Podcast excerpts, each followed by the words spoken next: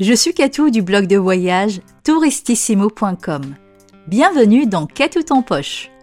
Tout au long des épisodes, je partagerai mes meilleurs bons plans voyage pas chers, mes coups de cœur, mes coups de gueule, mes conseils, mes escapades en solo, mais aussi mes belles rencontres en voyage.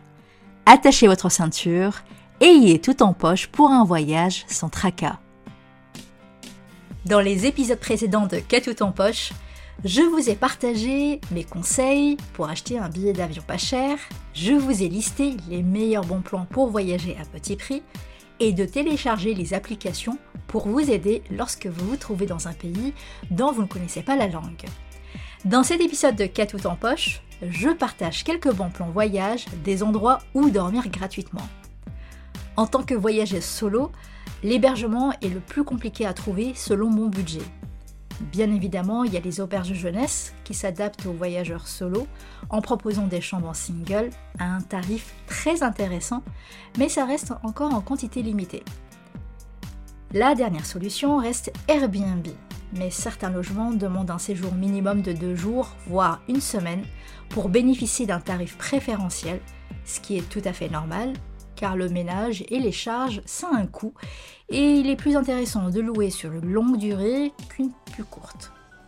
J'ai adopté quelques-uns de ceux que je vous ai listés et d'autres que j'ai prévu de tester. Je vais commencer par le couchsurfing. Avant d'aller dormir chez les inconnus, j'ai accueilli plusieurs fois des jeunes femmes voyageuses pour plusieurs nuits quand j'habitais à Nice. Le couchsurfing est un site de mise en relation entre des personnes qui peuvent accueillir gratuitement quelqu'un chez eux pour dormir. Il y a plus de 200 000 villes à découvrir dont le logement est gratuit. Donc c'est vraiment le bon plan. C'est une occasion de rencontrer des nouveaux amis et de découvrir une culture et une ville autrement. Il n'y a pas de meilleur moyen que de visiter une ville avec un local et encore mieux, gratuitement. J'ai accueilli des femmes qui venaient de Suisse, de Belgique et d'Italie, qui m'ont apporté des cadeaux et m'ont fait découvrir des spécialités de chez elles. La démarche est très simple. Il suffit de s'inscrire sur le site de Couchsurfing, que je vous mettrai euh, euh, dans la barre d'information, et qui est hyper sécurisé. Chaque hôte et hôtesse sont notés par les invités. Je trouve un côté rassurant et économique pour voyager. Alors dites-moi en commentaire de cet épisode si vous avez déjà testé le couchsurfing. Un autre bon plan qui pourrait concerner les familles. Cela devient très cher de voyager en famille, accompagné d'enfants et surtout de se loger dans un hôtel. Tout devient contraignant, le check-in et le check-out avec des heures précises. Une famille a besoin de souplesse et de liberté pendant les vacances sans contrainte. L'échange de maison est la solution parfaite. Comment ça marche l'échange de maison? Tout d'abord, il faut créer son annonce et compléter son profil gratuitement sur le site Home Exchange je vous mettrai le lien dans la barre d'information.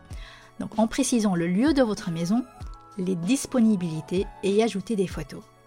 Ensuite, recherchez la maison qui correspond à vos dates, les équipements dont vous avez besoin, par exemple un lit de bébé, et aussi selon vos envies et envoyez vos demandes d'échange.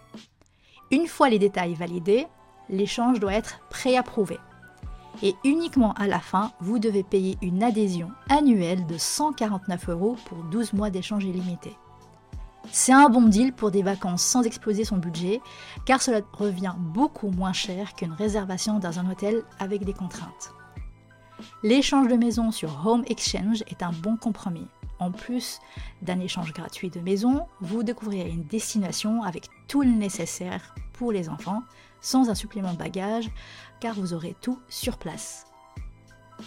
Un bon plan d'endroit où dormir gratuitement, c'est d'aller chez l'habitant.